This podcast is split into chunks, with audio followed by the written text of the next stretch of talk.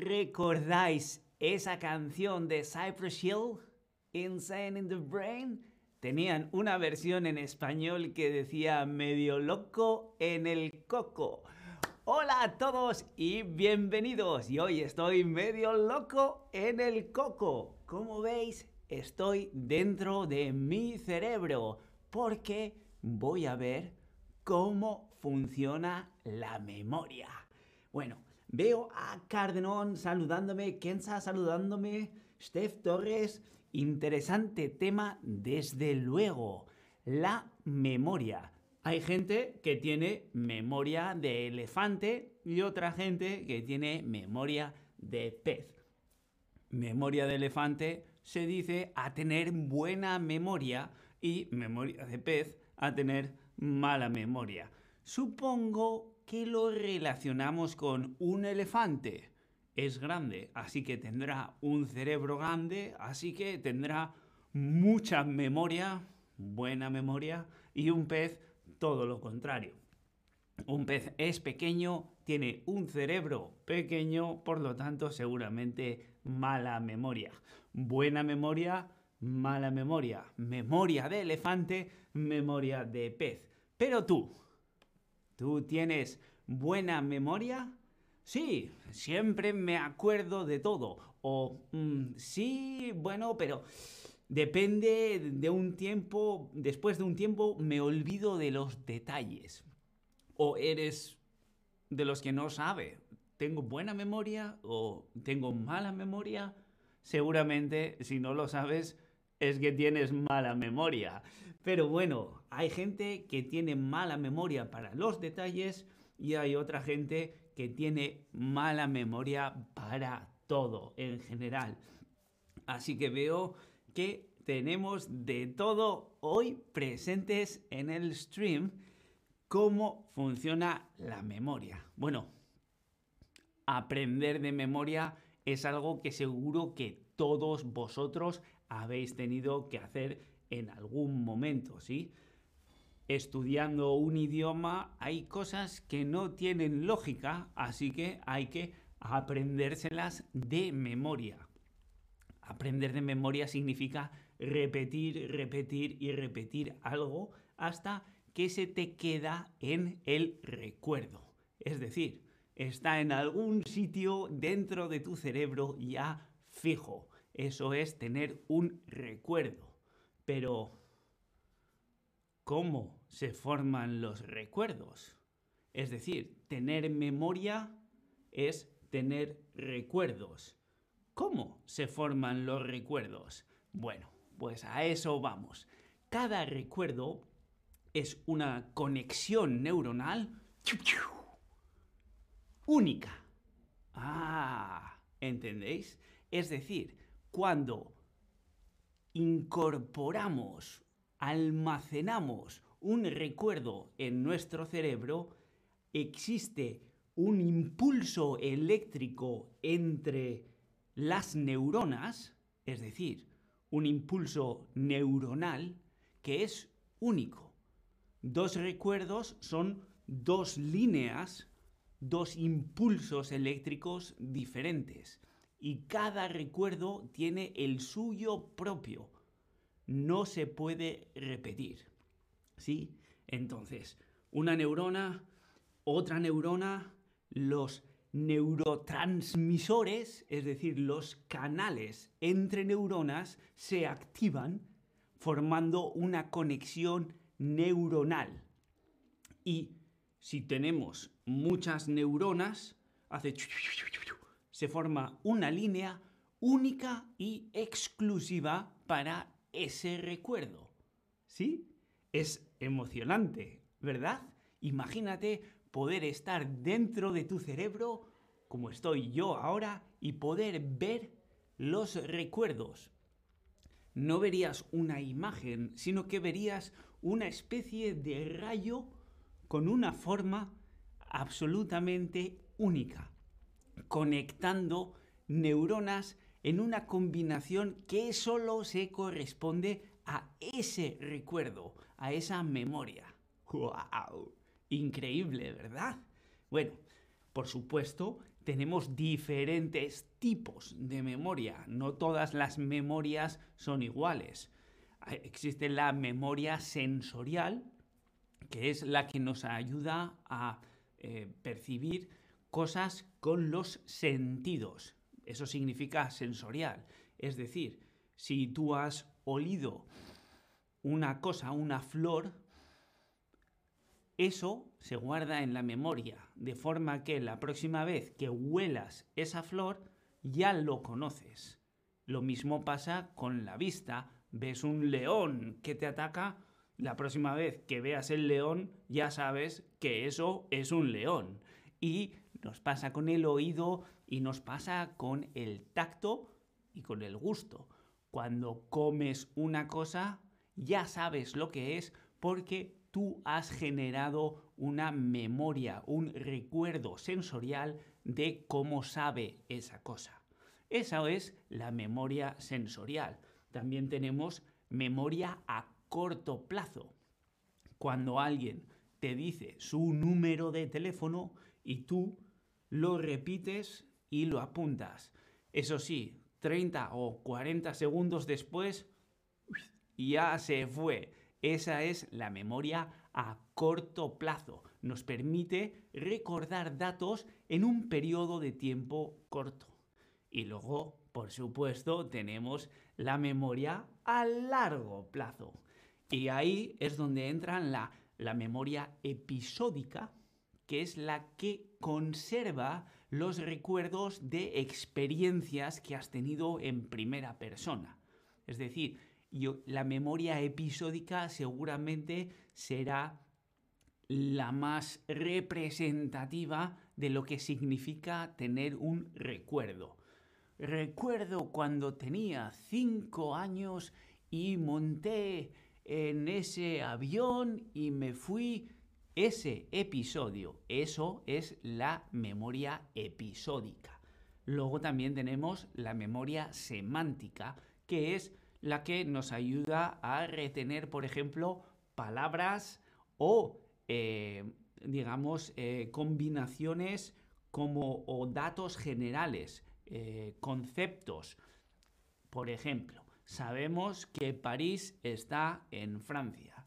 Sabemos que memoria se dice en español memoria, que esto es un cerebro. Las palabras corresponden a la memoria semántica. 2 más 2 son 4. Eso eh, corresponde a la memoria semántica. Y por último tenemos también la memoria de procesos, de cosas que hacemos, procesos. Eh, por ejemplo, montar en bicicleta o mm, saber eh, conducir un coche o cómo funciona el ordenador, que tenemos que ir primero a este punto, luego al siguiente punto, etcétera, etcétera. Eso es un proceso y corresponde a la memoria de procesos. Pero claro, como sabéis, la memoria no es algo que está grabado en piedra inamovible, sino que es algo dinámico. Fijaos, que de movimiento y eso origina algunas confusiones y lo que se denomina también falsos recuerdos. Seguro que ya te ha pasado que estás hablando con un amigo sobre una situación en la que estabais los dos y uno recuerda una cosa y el otro lo recuerda diferente. Y dicen, no, no, no pasó eso pasó esto otro. No es que uno esté mintiendo y el otro esté diciendo la verdad, sino que cada uno ha generado para sí mismo un recuerdo y obviamente ya que las conexiones entre las neuronas son exclusivas de cada recuerdo y de cada persona, pues obviamente son dos recuerdos diferentes y pueden tener cosas que se contradicen. Asimismo, una persona misma, cuando tiene un recuerdo, ese recuerdo se modifica cada vez que lo activamos. Es decir, si tú quieres acceder a ese recuerdo que está almacenado en tu memoria, tienes que hacer la conexión neuronal otra vez. Pero cada vez que la haces, cada vez que la activas, no es 100% igual que la vez anterior. Se modifica un poco, tal vez salte sobre una neurona para ir a la siguiente o utilice una nueva para hacer el camino completo.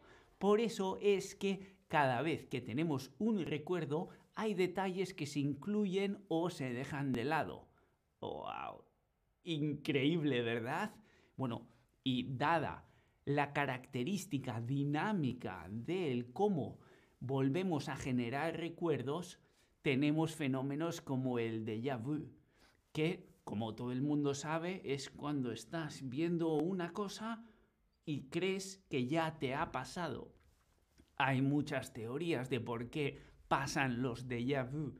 Puede ser que sí que lo hayas visto, puede ser que lo estés viendo y se ha grabado en tu memoria antes de que tú lo estés eh, percibiendo. Bueno, teorías hay muchas y ninguna demostrada.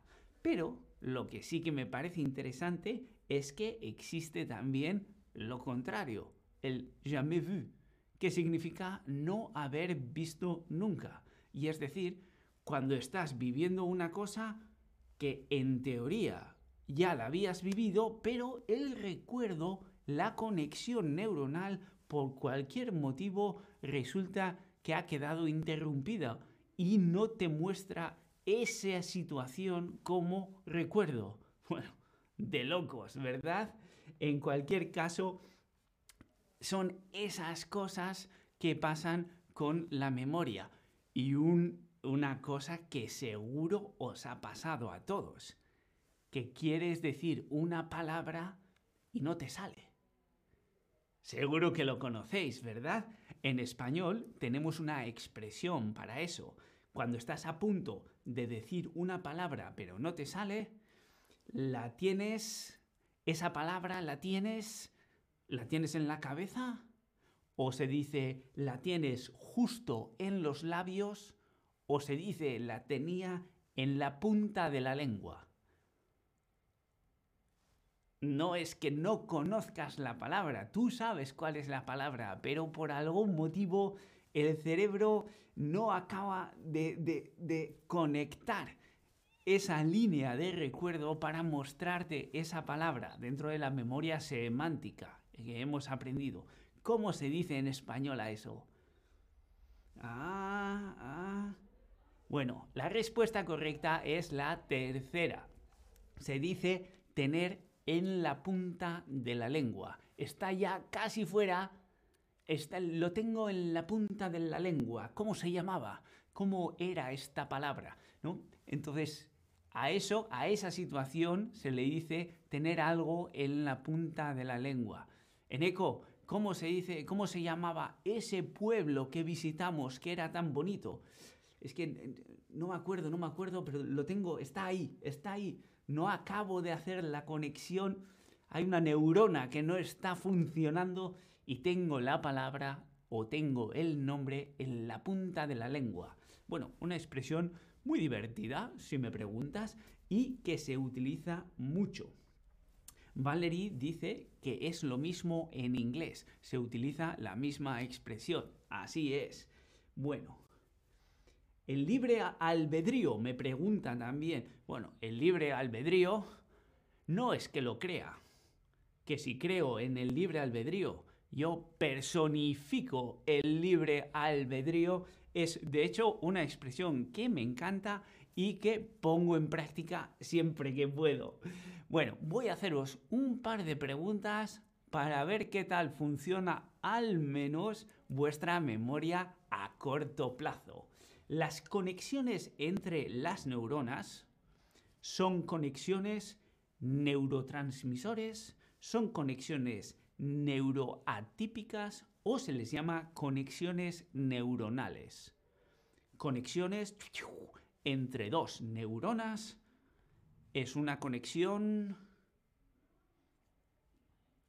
Jaja, ya sabía que en esta muchos ibais a fallar y lo he hecho a posta. Ya sabéis que a mí me gusta poneros trampas de vez en cuando. Vamos a ver, un neurotransmisor es el canal que une dos neuronas.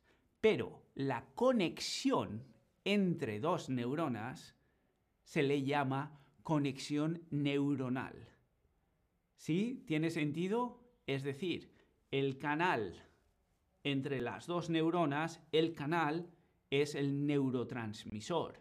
Pero cuando activamos el neurotransmisor, cuando está en funcionamiento, eso es una conexión neuronal, conexión entre dos neuronas. Muy bien, vamos a ver otra más. Los recuerdos, ahí estamos, los recuerdos se almacenan en el cerebro o los recuerdos se dispersan en el cerebro o los recuerdos se conectan en el cerebro. Ajá, ajá. Bueno, ya veo que aquí estáis la mayoría haciéndolo estupendamente. Almacenar. Los recuerdos se almacenan en el cerebro. Imagínate, es algo así como una balda o un armario y ahí se van metiendo los recuerdos. Así es como se le llama en español.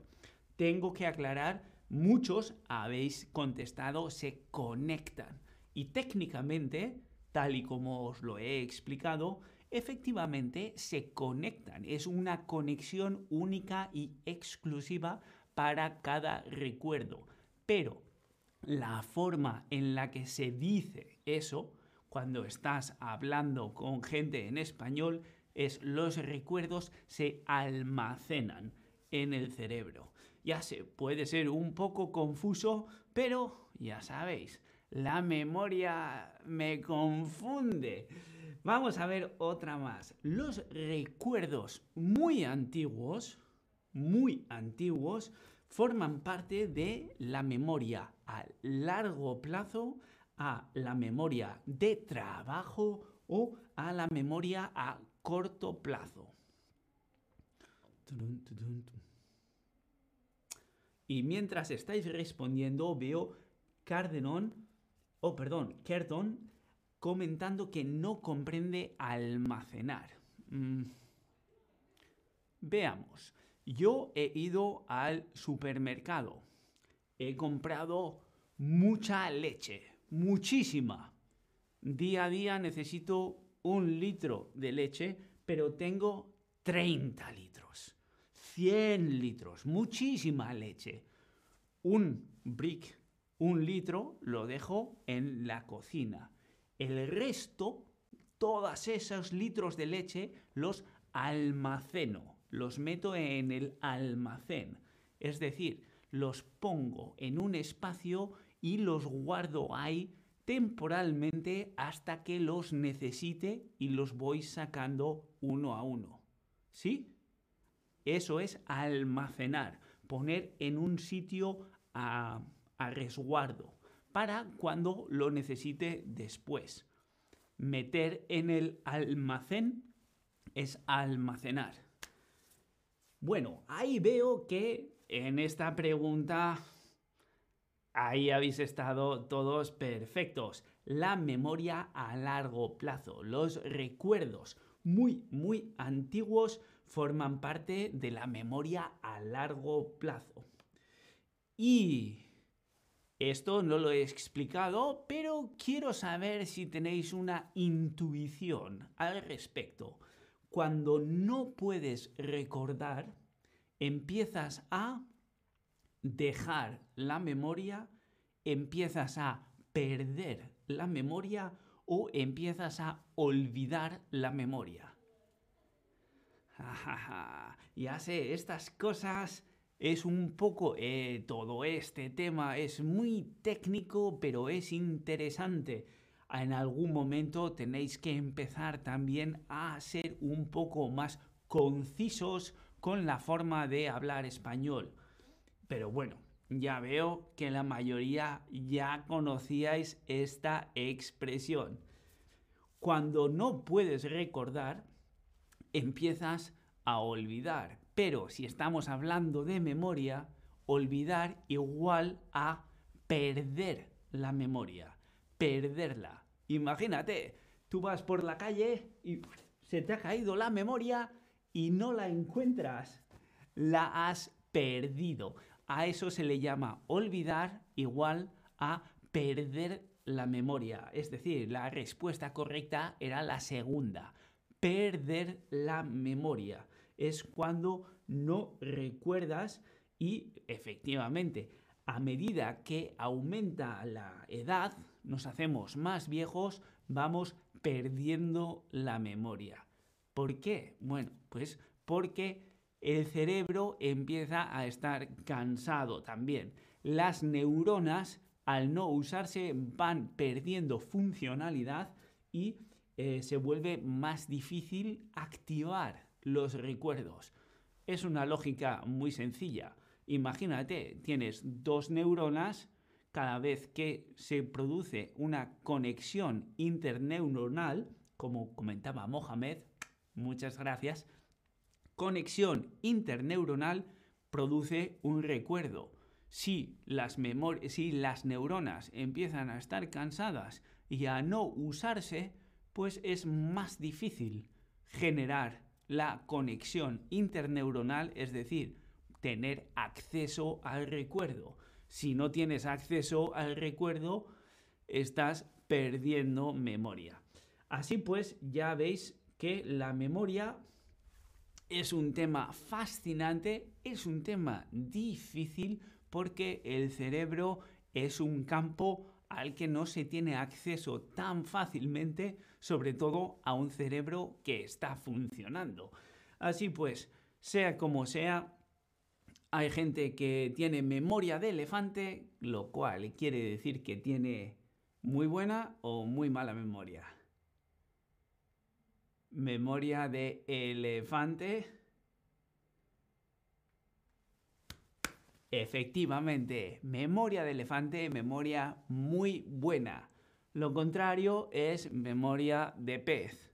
Yo personalmente, bueno, ahora que he podido echar un vistazo a cómo funcionan mis neuronas y la interconexión que hace que pueda almacenar recuerdos en la memoria, estoy bastante satisfecho. Espero que vosotros también y no se os olvide, nos vemos en el próximo stream. Hasta entonces, un saludo. Adiós.